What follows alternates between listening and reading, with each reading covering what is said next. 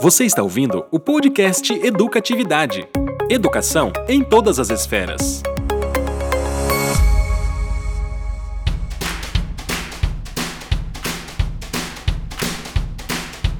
Oi, galera! Eu sou Maiana, campeã familiar da Liga de 1999 de Tetris. Aqui é o Bolívar e eu vivi em um mundo que a gente ganha dinheiro jogando videogame. Fala galera, eu sou o Felipe e eu só queria ser Ouro 1 no CS. E aí pessoal, aqui é o Ronier e quando a sua mãe falou para você parar de jogar videogame porque aquilo não ia dar futuro, ela tava um pouco errada. Fala galera, eu sou a Gabi. Até hoje eu tenho saudade do meu Super Nintendo, mas eu consigo compensar isso de várias formas jogando outras milhões de coisas até hoje. E aqui quem vos fala é Thiago e será que LoL é melhor que Dota?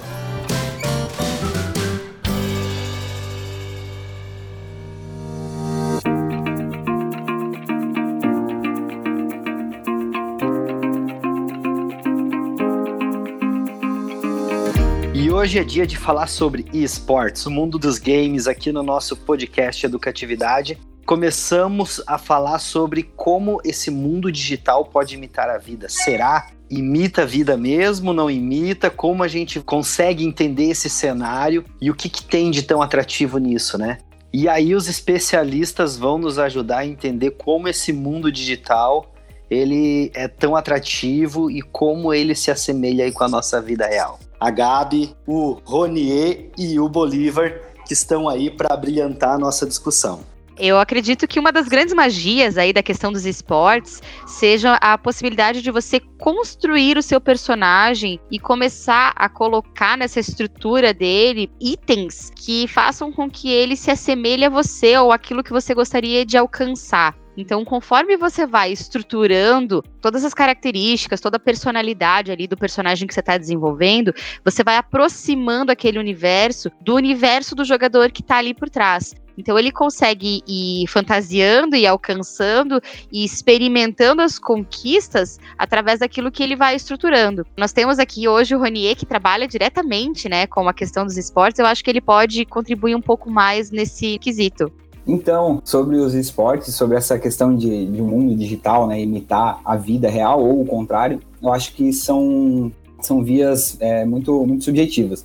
A gente pode entender é, o, o, exemplo que a Maiana trouxe agora, de que você cria né, um avatar, um personagem muito parecido com o seu para praticar, para jogar, na verdade, para se divertir de alguma forma. Ou também existe o oposto, em que você vai criar um avatar totalmente oposto da sua personalidade para justamente experimentar algo totalmente diferente comumente a gente percebe avatares, né, enfim, personagens muito próximos da nossa personalidade, onde a gente pode executar algo muito parecido em um ambiente diferente, ou exatamente o oposto, onde a gente vai ver, por exemplo, principalmente aquela discussão de jogos de FPS, né, algumas coisas assim de, de luta, de tiro, é, onde obviamente a gente espera que aquela não seja a personalidade da pessoa, mas sim um lugar onde ela pode extravasar uma forma diferente, seja através de violência ou não, né? A gente pode cogitar dois tipos diferentes de jogos.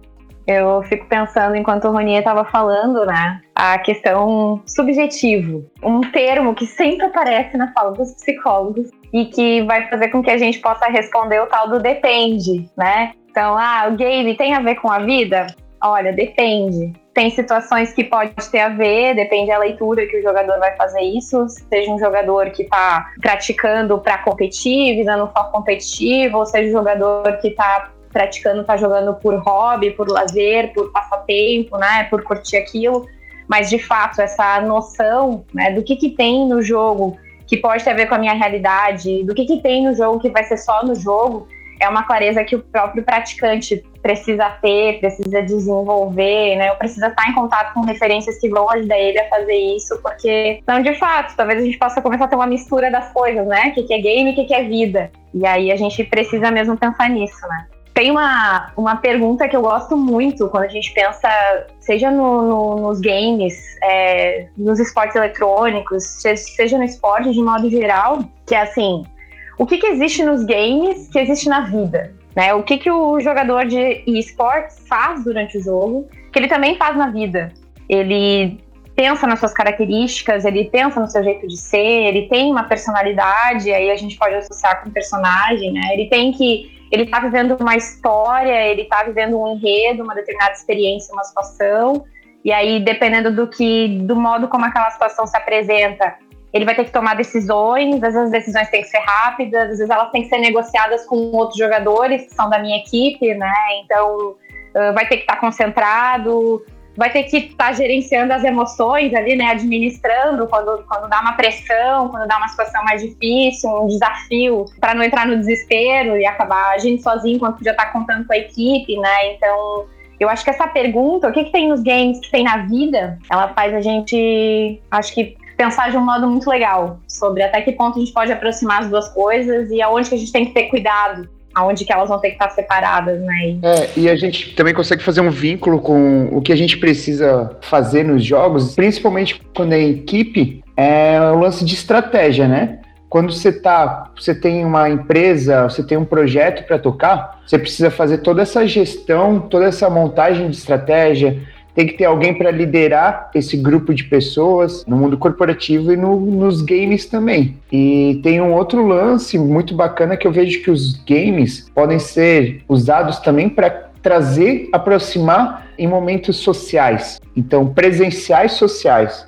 É, no momento de lazer, reunir amigos, promover essa confraternização, eu vejo que é um ponto muito positivo também quando as pessoas se conectam por causa do jogo, do game digital. Aí a gente tem ainda nesse cenário todo de alguns jogos que imitam a vida, algumas questões meio polêmicas, né? Que aí a gente pode entrar na, nas categorias dos jogos, né? Questão dos jogos que tem um certo tipo de violência, os jogos que simulam guerra, os jogos que simulam situações que são às vezes um pouco contraditórias com alguns princípios culturais, sociais. Então isso tudo entra entra numa esfera muito, muito específica, né? Eu jogo também, né? É bom a gente falar sobre isso. Gosto muito desse mundo dos games, mas eu acho que é um ponto que a gente sempre tem que ter atenção com isso, né? Até que ponto que essa questão do jogo imitar a vida ou dos elementos dos jogos que tem na nossa vida, eles são saudáveis e como a gente pode ver isso, né? Vamos lá, como tudo, né? Qual é o limite, né, que eu posso ultrapassar nisso tudo? Legal tu falar nisso, Ti, porque a gente vê muito a questão das famílias fazendo a mediação das crianças e dos jovens em relação aos jogos que eles estão engajando, né? Várias polêmicas surgem em torno disso, de ah, um jogo de violência ele vai incitar a violência, vai ensinar a criança a ser violenta ou como agredir o outro. E aí o Ronier dizia que pode ser um espaço alternativo de extravasar uma energia de uma forma virtual e essa energia ela deixaria de ser física, mas é uma linha muito tênue, né? Porque estamos falando da construção de uma personalidade. Então, será que a gente pode falar em idades e aí os pais com essa preocupação de qual é o tipo de jogo que o meu filho está acessando, que tipo de personagem, de estrutura, de habilidades ele quer que esse personagem tenha para alcançar algum tipo de score. E aí, nos jogos que a gente está falando de domínios e de tiros, né? Que são os FPS, me corrijam se eu estiver falando besteira. Vem aquela questão do banalizar a morte, né? Porque a tua vitória vem conforme você vai vencendo os seus oponentes, eliminando eles do jogo. E aí você vai conversar com um jovem, com uma criança e vai falar sobre esse universo da morte. E aí ele tá acostumado que a morte no jogo existe. Mas a morte no jogo existe, na próxima partida ele tá lá, o oponente tá lá de novo. Então é uma morte muito simbólica, né? É uma morte muito. Qual é o efeito que isso tem de fato e de que maneira isso impacta aí nessa construção dessa subjetividade, dessa personalidade desses jovens. Então eu acho que essa linha, ela tem muito a ver com essa questão de construção, né? De qual é a mediação que essa pessoa que tá nesse mundo dos jogos consegue encontrar na vida real para fazer aquilo que a Gabi vinha dizendo, né? Entender qual que são as nuances que estão aí, o que é da vida real e o que é do jogo. Eu acho muito importante falar o seguinte: desde a década de 90, a gente já, alguns autores já discutem a questão de, por exemplo, de que o jogo ele pode ser justamente uma, uma evasão né, dessa vida real, uma evasão de uma vida literal para uma esfera de atividade com orientação própria eu acho muito importante trazer isso, porque assim, a gente está falando da década de 90, de autores começando a, a, a, falar sobre isso naquela época. Então, assim, é, só para trazer um, um, dado aqui, um exemplo, a gente tem 144 milhões de pessoas que jogam casualmente e consumidores constantes de esportes, né? Eles estão girando em torno de 148 milhões. Então, o que, que a gente está falando? Todas essas pessoas viraram né, violentos por causa disso? Normalmente a gente pode pensar que tem muito mais a ver com o ambiente onde essa pessoa está inserida, e isso a gente tem inclusive algumas entrevistas de psicólogos do esporte. Não vou citar nome porque eu certamente vou esquecer alguns, mas é, qualquer pesquisa rápida no YouTube vai colocar isso. Psicólogos do esporte falando, por exemplo, que o ambiente que esse, esse cyberatleta, né, esse pro player, ou mesmo o player que não é profissional, né, o que joga em casa, o ambiente que ele tem familiar vai determinar muito mais o, o, o caráter dele, violento ou não, do que o próprio jogo. Um exemplo, é, apesar de eu saber que o Felipe é um cara que não joga GTA, a gente sabe que várias pessoas no mundo jogam GTA e nem por isso praticam é, aquelas, vamos chamar de atrocidades, entre aspas, que o jogo permite. Ao mesmo tempo, a gente percebe é, outras crianças que sequer têm contato com esse tipo de jogos, mas percebem é, um ambiente familiar mais violento, enfim, que, que propicia mais um desenvolvimento para a violência. Então, óbvio, se a gente somar um ambiente violento a um jogo violento, talvez a gente tenha um resultado, e talvez, eu falei, a gente tenha um resultado violento.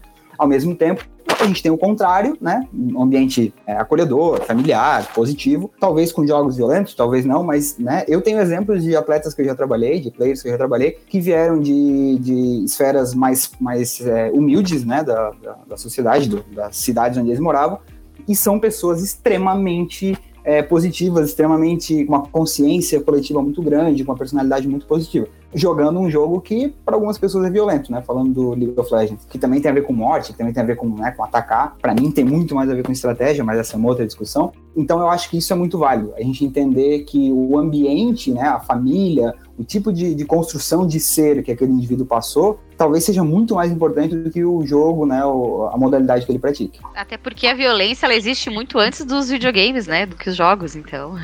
Aí é que tá, né? A gente também pensar que independente da idade, seja uma criança, um adolescente ou um adulto, esse player, ele vai estar em contato com notícias, pelo menos, né, de violência, de morte, de grandes problemáticas, uh, não necessariamente ou não somente pelo jogo. Então, também é algo que faz parte da vida, né? Faz parte do cotidiano humano, infelizmente. E aí, dentro do que até vocês estavam trazendo, a gente pensar que a importância desse ambiente familiar de um modo que justamente se fale sobre isso. Ah, não, então se o jogo é violento, vai, vai provocar agressividade, então não deixa jogar. Tira a violência, tira a morte não deixa a criança acessar, né? Bom, mas isso faz parte. Em algum momento na vida dela, ela vai ter contato com esse tema. Talvez não com essa experiência, porque as experiências são absolutamente individuais, mas esse tema, em algum momento, vai passar pela vida dela, né? Então, sim, a gente precisa falar sobre isso. E aí, falando sobre isso, é que a gente vai poder, então, desenvolver com, com esse player, independente da idade que seja, essa possibilidade de refletir sobre isso e até poder aprofundar essa, essa relativização, né? Esse talvez que o Ronier traz, né? Ah, talvez ele vai ser mais agressivo, mas bom, talvez não. Então tem muito mais a ver com outras coisas do que com o jogo. E é importante a gente pensar nisso, porque o jogo também traz muita coisa boa. Quando vocês estavam falando, eu fiquei pensando que os autores trazem, né? Uh, o jogo, o lúdico, a brincadeira, seja o tipo de jogo que for, ele traz a espontaneidade e dentro de um funcionamento espontâneo e dentro de um funcionamento afetivo, é possível que o indivíduo aprenda muito mais e aprenda muito melhor aquilo que está sendo apresentado para ele. Né? E além disso, é um momento em que, estando no funcionamento espontâneo, se pode realmente a pessoa ser ela mesma. Então, quanto ela está naquele. A gente até tem o estado de flow, então, que é aquele estado que o, o indivíduo, o jogador, o atleta, o player, ele está totalmente compenetrado, totalmente focado naquela atividade que ele está fazendo. Ele naturalmente vai realizando aquilo, ainda que ele tenha que treinar, tem que praticar, tem que conhecer as habilidades, mas ele vai tomando as decisões dele, é absolutamente concentrado, ele vai praticando aquilo, vai realizando aquilo e ele está sendo ele mesmo ali. Então também é muito bom é muito agradável estar no funcionamento espontâneo, além de todos os outros processos psicológicos que a gente já comentou aqui que vão ter a ver, né? Tem no jogo, tem. Então, será que o ideal seria tirar, né? Tira o jogo. Acho que a ideia é de que modo que vai gerenciar isso, vai acompanhar isso, vai estar junto, vai estar falando disso, para que você possa aproveitar do que o jogo traz de positivo, né? Traz muita coisa boa. Eu gosto de entrar bastante nesse assunto e falar que mais do que a relação de violência que o jogo traz, eu preciso olhar para ele com o contexto que eu vivo, para saber o que ele vai ser de bom ou de ruim. Então, é relativo, concordo, mas eu vejo um outro ponto muito importante no mundo dos games, e aí eu vou pedir pro Bolívar me ajudar nessa fala, que é a questão do engajamento que ele gera. O engajamento que o esportes, e aí entra na fala da Gabi, o estado de flow, qual a dificuldade que a gente tem na vida de entrar no estado de flow, né? Dentro da nossa atividade profissional, dentro da educação, e como o mundo do, dos games, do esportes, ele faz isso de uma facilidade tão grande, né? Então é importante a gente também olhar para isso e aprender a gerar modelos de educação, de trabalho, que criem esse mesmo flow, né? Que gerem essa, essa interação com o que eu estou fazendo num estado de fluxo total, onde eu consiga gerar um, uma real entrega daquilo que eu tô vivendo. E eu acho que o Bolívar é um cara que vive aí bastante essa questão dos games, é um cara que joga games não só digitais, né? Lá o mundo dos board games, card games e todos os outros. É, eu gosto de pensar que a gente atinge o estado de flow a partir do momento que tu tá fazendo uma atividade e essa atividade ela não é tão simples a ponto de se tornar chata e ela não é tão complexa a ponto de me deixar muito estressado.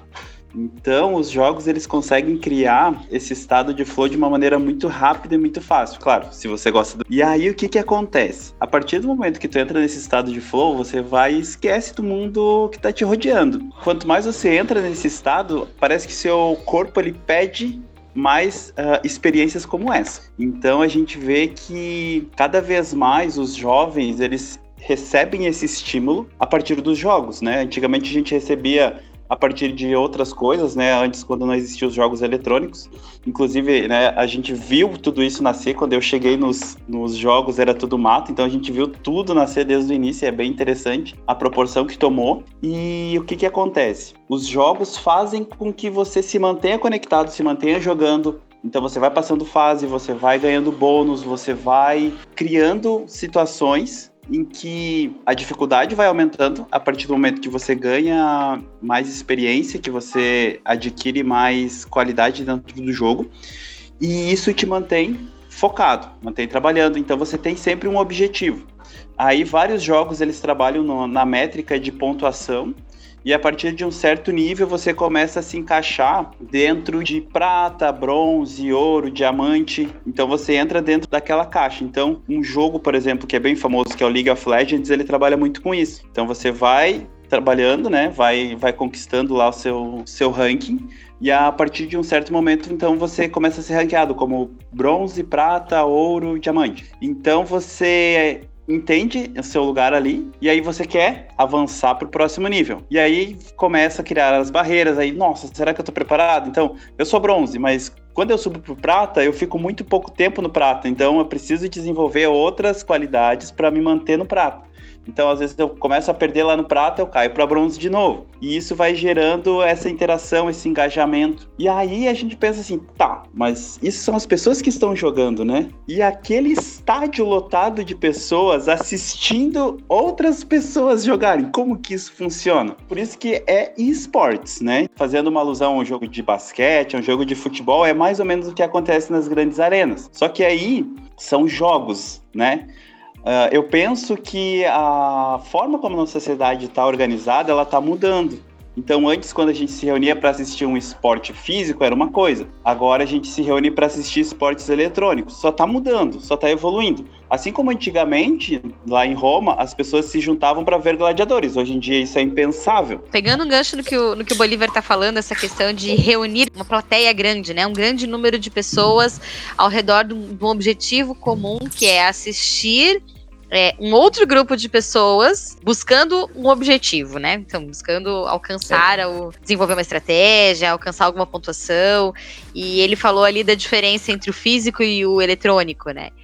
E aí a gente vê que mundialmente falando, os esportes têm conquistado cada vez mais, e eu vejo isso acontecendo dentro da minha casa, né? Os espectadores aumentando e consumindo o que está se produzindo nesse universo de esportes. Acredito que, em especial nesse momento de pandemia, que a gente não pode estar né, na aglomeração, nos estádios, enfim, acompanhando os times que usualmente é, acompanhávamos, a produção desse conteúdo ele tem sido maior e, as pessoas têm acessado mais. Eu acho que é, uma questão muito relevante para a gente entender essas pessoas todas acompanhando um cenário, seja presencialmente ou remotamente, para mim ela é tão óbvia quanto ela parece ser complexa. Se a gente for pensar, por exemplo, é, vamos pegar o cenário brasileiro, se a gente pensar década de, sei lá, 70, 80, é, o futebol em alta, né, títulos mundiais ali da, né, da, da Copa do Mundo, e o que uma criança queria naquela época era ganhar uma bola.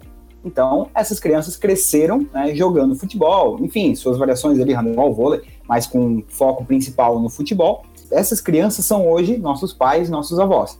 Nós somos de uma outra geração, e aqui eu coloco todos nós, e principalmente a geração que está vindo mais nova que nós, que está praticando em casa por inúmeros motivos, seja por falta de segurança na rua, hoje você não acha tão facilmente uma criança jogando futebol na rua com as traves de chinelo lá, né, na sua rua mesmo, e essas crianças migraram para é, jogos eletrônicos, seja no computador, seja no videogame, seja no celular, né, no smartphone.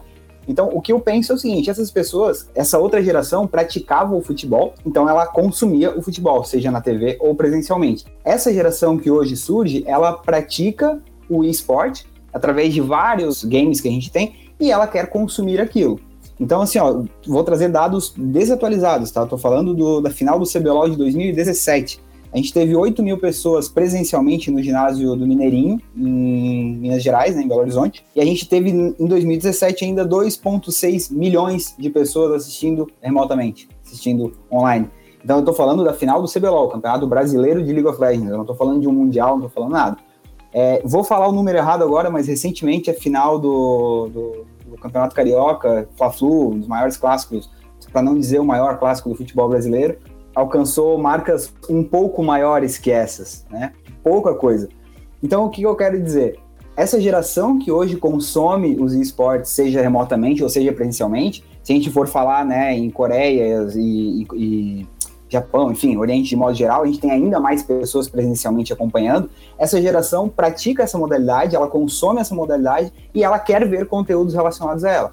A ponto de nossos pais, nossos avós que consumiam futebol nas TVs abertas e que migraram para TVs pagas, né? Tem os pacotes relacionados a esse conteúdo hoje nós temos é, plataformas focadas em esporte. Né? A gente tem o YouTube, a gente tem o Twitch, por exemplo, que são, o Twitch mesmo é uma plataforma específica para games. Então, assim, enquanto nossos pais pagavam o, o pay-per-view do futebol, a gente está hoje consumindo o Twitch de graça, né? ou, enfim, algumas pessoas pagam, mas a, a publicidade sustenta ele. Então, é muito mais fácil acompanhar o cenário dos esportes, né? mais fácil, eu digo financeiramente, do que era há tempos atrás, né, acompanhar o cenário do, do esporte tradicional. Estou colocando aspas com os dedos, né, os ouvintes não veem, mas tradicional entre aspas. E aí eu fiquei pensando na associação que alguns autores fazem entre esporte e espetáculo. Né? Quando a gente pensa o consumo pelo esporte, seja o esporte físico, o esporte eletrônico, tem o player que está jogando, tem o atleta que está jogando, né? E aí o, o Bolívar ele retomou o conceito de flow dentro do conceito técnico mesmo. Quando que alguém entra no estado de flow?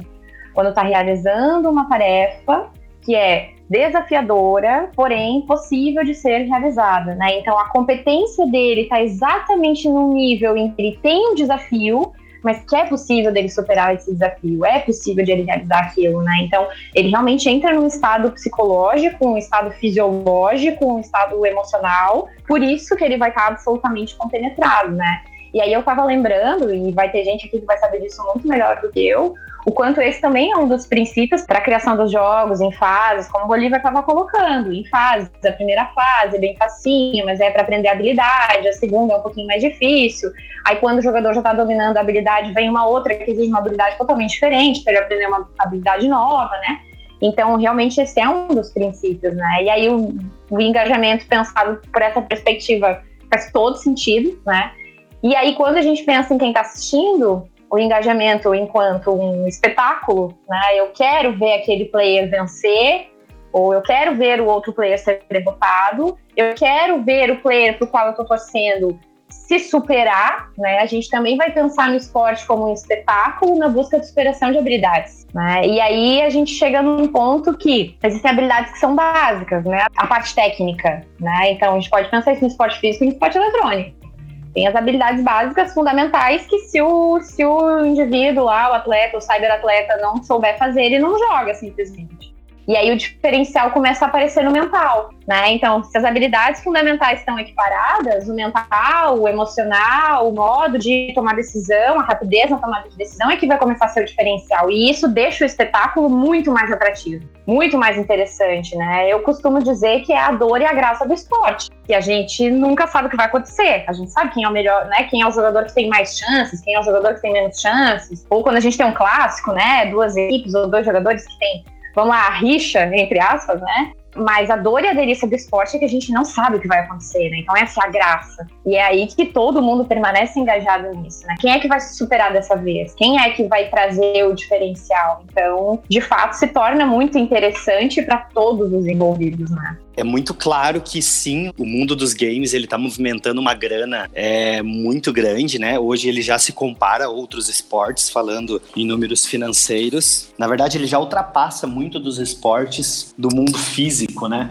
E aí, o que chama atenção e surpreende isso é a velocidade como isso ganha corpo, né? Cada ano que passa, você vai olhar as estatísticas e números dos campeonatos, é exponencial o crescimento de, de telespectadores, de pessoas jogando, de arrecadação desses games, né? E aí isso a gente tem um cenário que incentiva muitos jovens, né? Então, coisa que a gente não via um tempo atrás era propaganda na televisão sobre games virtuais. E hoje você tá assistindo a televisão e no meio passa lá um, uma propaganda de Clash Royale, sei lá. É, você tá assistindo YouTube, de repente do nada vem propaganda do LoL com uma temática muito particular. E isso tudo faz com que a gente acabe consumindo. Entra naquilo que o Ronier falou ali. A gente consome aquilo que a gente faz. Então, se eu tiver muito vinculado, por exemplo, ao mundo da dança, eu vou consumir conteúdo de dança. Então, o, o impacto não está tão relacionado ao jogar ou não games, assim, ao gostar dele, né? Então, tem gente que não joga futebol, mas gosta de futebol. E aí, consome futebol. Então, a lógica, eu acho que para o mundo dos games, ela um pouco se assemelha a isso, né? Eu vejo isso com grandes marcas chegando junto também, né, Thiago? É, marcas, empresas, o jovem vendo que é uma oportunidade para ele, uma profissão, é uma nova profissão, um e-atleta. Então, então o eu... de trabalho começa a abrir aí para esse jovem que até então ele era visto só como um jogador. Eu até começo a puxar um gancho aí para o próximo tópico, que é até quando que esse jogador se torna um atleta, né? Que hoje tem uma fala muito grande de, de times que são treinados, que tem atletas. Tá aí o Ronier para não nos deixar mentir, né? Uhum. Que vive isso de uma forma muito intensa quando que essa brincadeira se torna séria, né? De que forma que isso acontece e qual o cenário que a gente vive hoje em relação aos jogos numa visão um pouco mais profissional, não só de consumidor, não só de diversão. Eu vou começar já falando uma brincadeira que eu falo com os meus atletas, que provavelmente vocês, né, ouviram os pais de vocês falando, ah, larga esse videogame, ele não vai levar vocês para lugar nenhum. Bom, eles estavam errados. Muito bom. Mas se eu tivesse sido um pouquinho mais teimoso, né, poderia estar ganhando dinheiro com isso hoje. Mas brincadeiras à parte, eu ainda faço um gancho, né, com, com o último tema, acho que para linkar bem o que o Felipe falou. A gente tem muitos investimentos, muitas grandes empresas começam agora a investir dinheiro em equipes de esportes, em campeonatos, né, em competições, e esses campeonatos premiam muito bem. Se a gente for falar, por exemplo, de 2000 no ano de 2000, a gente já, já tinha premiações girando em torno de 100 mil dólares. A gente está falando de 2000, 20 anos atrás. A gente tem alguns é, campeonatos, como por exemplo o, a modalidade do Dota, em 2018 pagou 24,8 milhões de dólares para o campeão, um campeonato internacional de Dota. Então, assim, aqui vem o ponto que eu tô falando. Por que, que cresce, por que, que surge, por que, que gera todo esse movimento? Porque esse jovem vê, né, cria um certo, uma certa idolatria com alguém que desenvolve algo que ele pratica, que ele gosta. Essa pessoa é recompensada por aquilo, a pessoa que ele acompanha, então ele, né, ele desenvolve esse, esse interesse em se tornar um pro player, né, um, um atleta profissional dos esportes. E aí vem a discussão que eu e a Gabi já começamos a sorrir aqui, que para nós é muito clara, que é, é eles não só podem ser considerados atletas, como eles devem ser considerados atletas. A gente está falando que justamente as rotinas, o fato deles estarem em uma equipe com treinamentos específicos, com toda uma staff por trás, isso considera eles atletas, coloca eles no mesmo patamar de um atleta. Uma discussão muito válida que eu e a Gabi já viemos há muito tempo tendo com nossos professores na época, é da diferença de um atleta para um jogador. Todos nós aqui conversando hoje somos jogadores. Né? Provavelmente qualquer um de vocês aí que pegar o celular agora, quem está ouvindo a gente também, vai ter um, dois, três joguinhos ali no smartphone nós somos jogadores, sobrou um tempinho a gente joga, aí vem a questão do flow, a gente perde ali 20, 30 minutos, uma hora talvez jogando, a gente não percebe a hora passando, um excelente exemplo de flow, mas a grande questão é, nós não mudamos a nossa vida para praticar aquilo, a gente pratica quando a gente tem um tempinho, a gente até separa um tempinho para jogar eventualmente, mas a gente não tem hábitos relacionados a aperfeiçoamento naquela modalidade. E aqui a gente tem um grande diferencial para esses é, pro players. A gente tem um atleta que tem um horário de treino, que ele tem uma staff Hoje a gente já pode falar do cenário brasileiro, uma staff compondo um head coach, que seria o treinador principal, um coach de análises, né, um analyst coach, um coach de estratégia, um psicólogo, um fisioterapeuta, um nutricionista, um médico esportivo, enfim, a gente já tem toda essa gama que os esportes tradicionais, novamente entre aspas, é, apresentam, nós temos hoje nos esportes. Então, para mim, e eu acho que a Gabi vai concordar comigo, não sei, mas para mim é uma discussão que ela já deveria ser muito, muito rasa, muito rápida, porque para mim é muito claro que eles são atletas. Eles literalmente modificam as suas vidas, saem das suas casas, isso é muito importante dizer. A maioria deles saem das casas, tem gente que pensa que o atleta está na casa dele jogando com uma equipe. Esse cenário também existe, mas ele é um cenário amador. A maioria das equipes trabalha ou com game office ou game house, e esses atletas largaram suas famílias, alguns muito jovens, para compor uma equipe, né, respeitar uma rotina, enfim. É, eles são tão atletas ou mais. Esse ou mais eu vou deixar para uma discussão, mas eles são sem dúvida tão atletas quanto os atletas dos demais esportes. Ronier, na, na fala dele, trouxe a palavrinha mágica, né? Desempenho.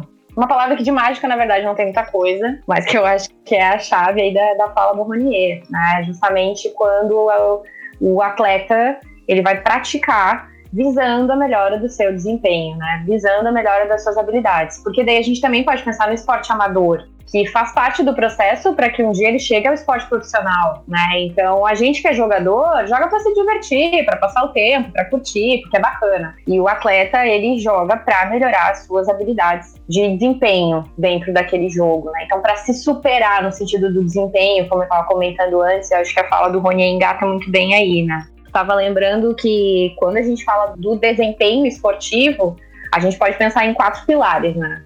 O atleta ele tem que desenvolver as suas habilidades técnicas, que eu estava comentando antes, que são as habilidades fundamentais do jogo ele vai ter habilidades físicas específicas para desenvolver, né? Então, mesmo o cyberatleta, que não é o, o, atleta de esportes eletrônicos, né? Que não é como o esporte físico, que vai desenvolver habilidades ligadas, às vezes, velocidade, a força física, mas ele também vai ter que trabalhar o seu condicionamento físico e habilidades específicas físicas. E aí o Ronier vai poder contar muito melhor do que eu para poder se manter com uma boa condição de jogo. Tem as habilidades táticas, né? Que é a estratégia propriamente dita, tomada de decisão, raciocínio ali no momento, vai interferir na tática, nas estratégias que vão ser utilizadas no jogo, seja o jogo que for, qualquer modalidade esportiva, e certamente de esporte eletrônico vai demandar esse tipo de habilidade.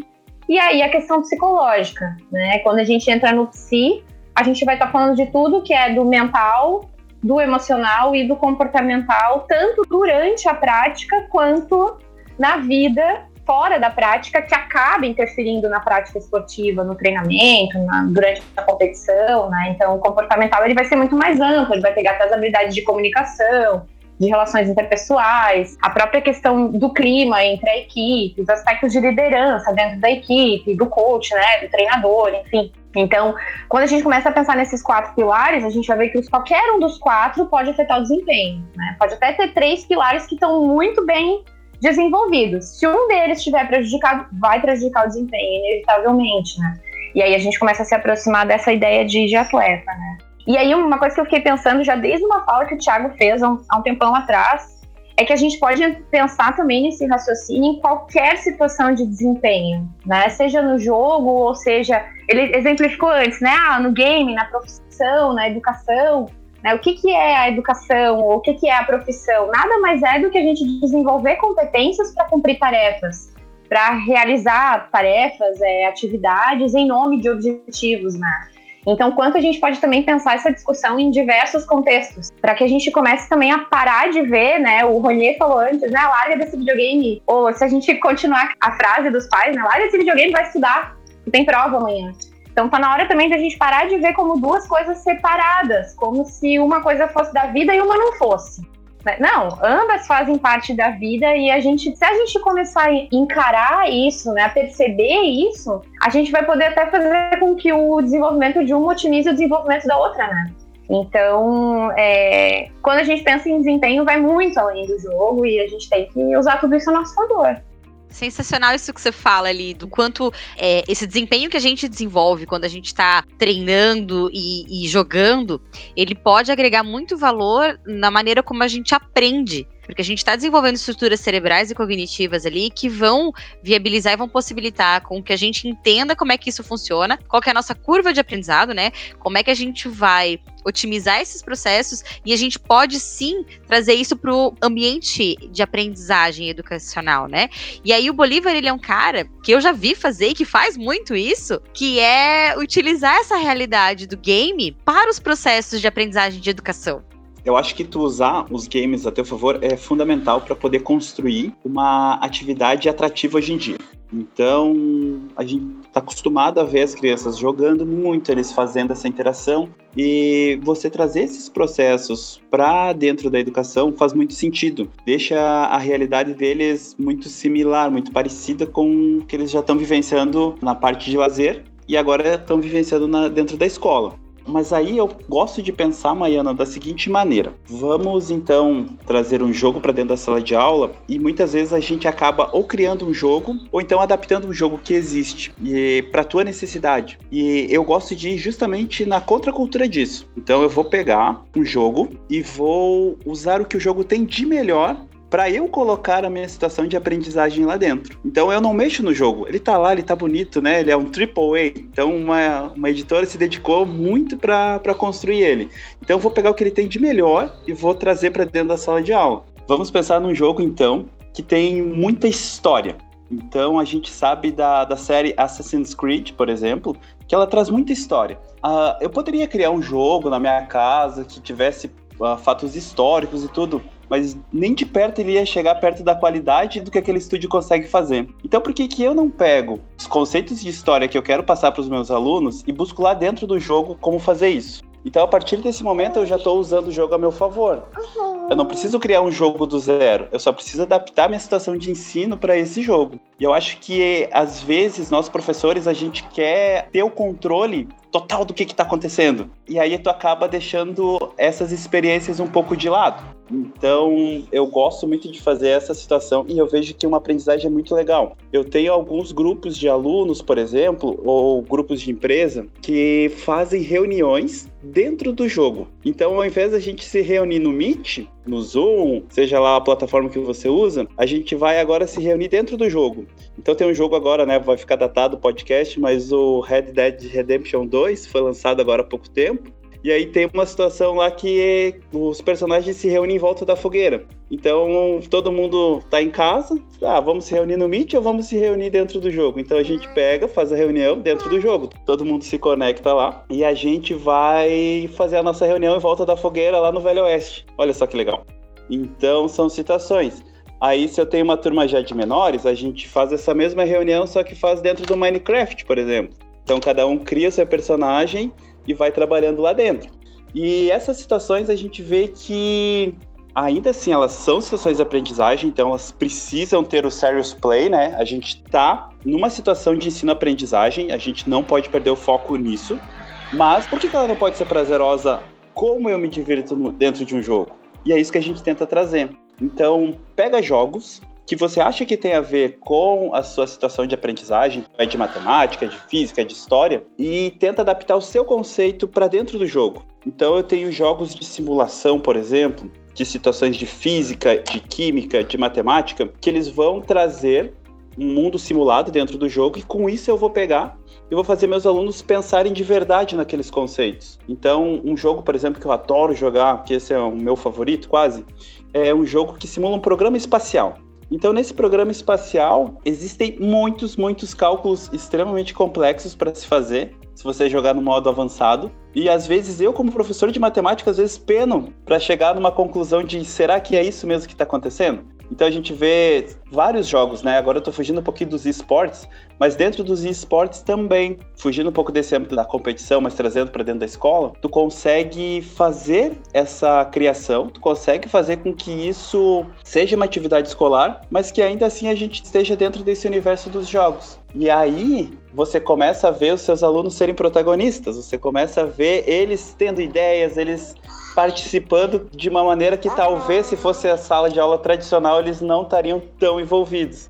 Então, aí o que, que acontece, né? A gente faz uma reunião, por exemplo, dentro do Minecraft, e a partir do momento que a gente se reúne e conversa, vamos fazer isso?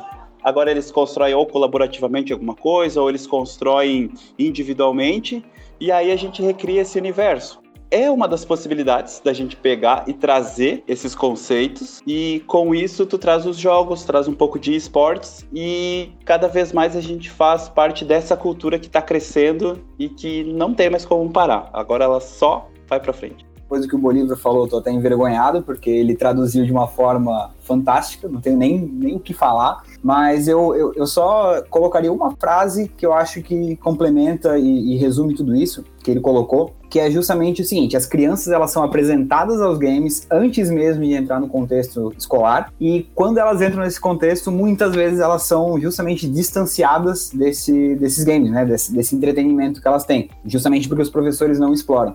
Então, eu acho que o caminho é o contrário, o caminho é o que o Bolívar trouxe agora. É, não sei se o Felipe vai lembrar, mas lá em 2008, talvez, nosso ensino médio, 7, a gente jogou SimCity para falar sobre planejamento. Lembra disso, Felipe? Exatamente, não a geografia. Então, ali a gente estudou justamente isso, planejamento, geografia, enfim, aí tem alguns desafios lá. O jogo é onde gira em torno que você é o prefeito da cidade, né? Pra tu ver como é inesquecível, né? Porque ele lembra disciplina até hoje. Se bobear, ele lembra o dia da aula. Eu não vou lembrar o dia da aula, mas eu vou não. lembrar coisas do ensino fundamental que a gente fazia no laboratório de informática, na aula de inglês, que era traduzir as letras de músicas em inglês eu lembro a música que eu traduzi a primeira vez, foi da CDC. Eu lembro disso, tô falando ensino fundamental. Felipe, que ano era isso? 2000 e... Vamos, vamos continuar a conversa sem datas? Vamos lá. Uh, mas 2000 assim, eu acho meu Deus, dizer. 2000, é, 2000 e começo lá, por aí. Mas enfim, eu acho que tudo isso que a gente trouxe, né, mostra que o, os games, de modo geral, podem contribuir para a escola, para a aprendizagem. Tanto os games de lazer quanto os esportes, quando a gente fala em cooperação, enfim, tudo isso para a gente encaminhar aí a conclusão do nosso podcast, é importante a gente falar que precisamos quebrar os preconceitos, né? É, nem sempre atleta, coisa boa, ele vem só do futebol, ele vem só do vôlei, ele pode sim vir do mundo digital, pode vir dos games, e é isso que a nosso podcast trouxe, né?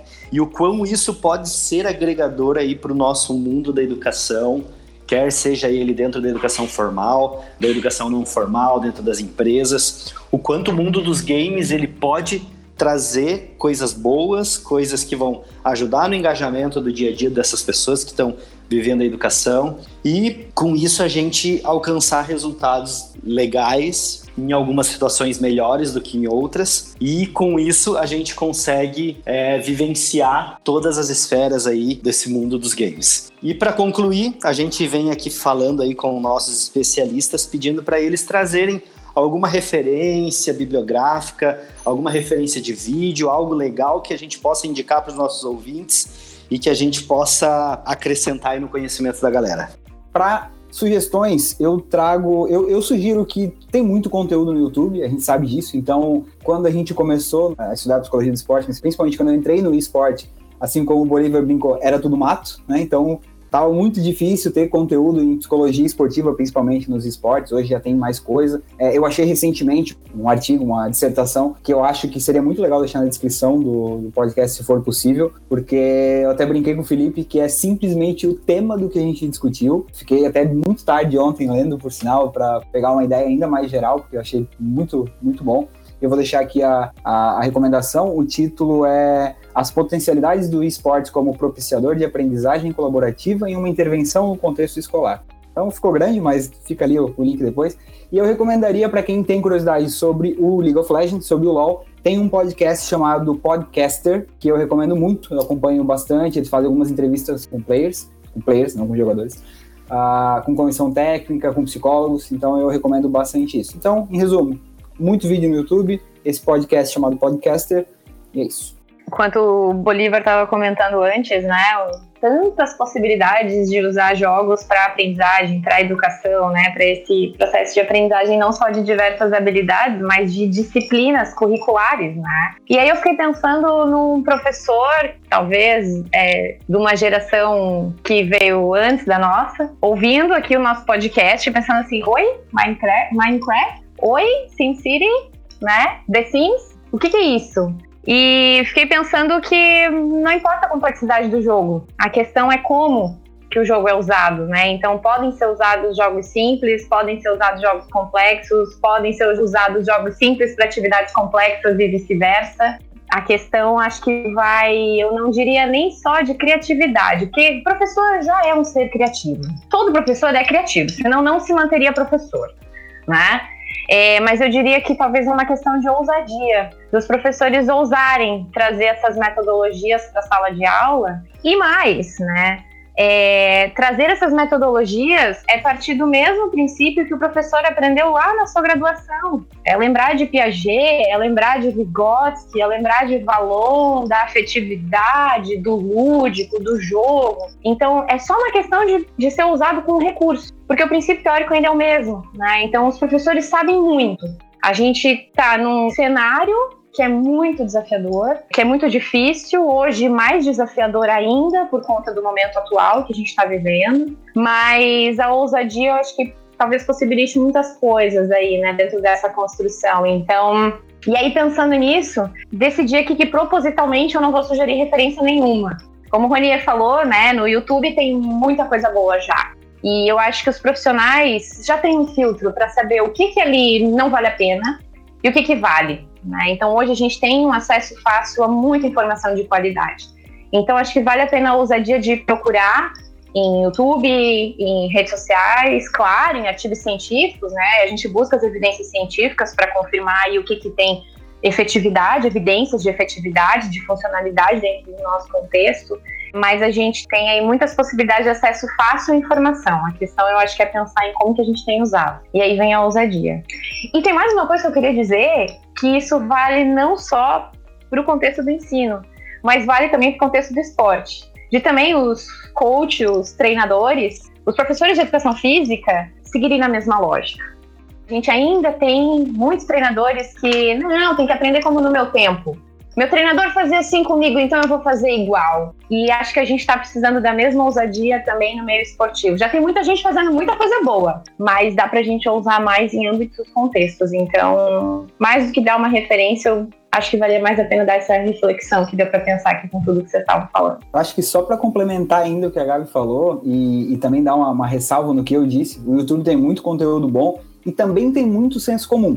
Então é legal você se cercar de, de algumas referências interessantes. É, o princípio básico da psicologia, né, aplicado aos esportes, é a ciência, então vai ter comprovação, você vai saber quando você ouvir, porque o senso comum ele é muito básico, muito raso, muito superficial, então você vai, vai, vai perceber quando tiver aquilo. Se tiver qualquer dúvida, eu tenho certeza que a Gabi está disponível, eu também, né, enfim, é, a gente está aqui para passar conhecimento, passar informação e também obter através desse tipo de, de conversa. Uh, eu vou trazer então algumas coisinhas que eu acho bem legais, uh, falando em, esportes. E o primeiro deles é se você nunca teve nenhum contato com esportes ou nada do gênero, que você assista no YouTube a abertura da final mundial de League of Legends. Eu vou deixar o link aqui na descrição do, do podcast. Se fizer uma pesquisa rápida ali, você consegue acessar. Assista abertura. E aí você vai ver do que, que a gente está falando de tão grandioso que é esse esporte hoje em dia. E aí você vai ter uma dimensão de quantas pessoas estão assistindo essa final. A segunda coisa que eu vou falar para você é jogue. Que às vezes você vê o seu sobrinho, seu afilhado, seu filho jogando e você diz: não pode, isso não pode ser tão legal. É muito legal. Então jogue. Tem jogos como Dota, League of Legends, tem jogo de tiro, Free Fire, Fortnite, tem direto no celular, tem Clash of Clans, uh, Clash Royale, direto no celular você não precisa ter um computador para jogar e jogue. Entenda por que, que tanta gente joga e por que, que é tão divertido jogar. Muito bom. Eu acho que a questão de jogar é muito legal, inclusive para quem gosta de esportes do mundo físico. Existem diversos simuladores aí, né? De futebol, vôlei, basquete, golfe. Esporte que tu quiser, tu vai encontrar algum jogo na internet, nos videogames, vai ter informação aí para você que quer jogar. E é isso aí, com isso a gente deixa aí o nosso episódio. É, feliz em falar de um assunto que gosto tanto. E deixo um convite aí a todos a vivenciarem o mundo dos, dos esportes e ouvir o nosso próximo podcast. Um abraço a todos, até a próxima. Obrigada, até mais, galera. Valeu, pessoal, até mais. Valeu, gente, valeu. Um forte abraço, até mais.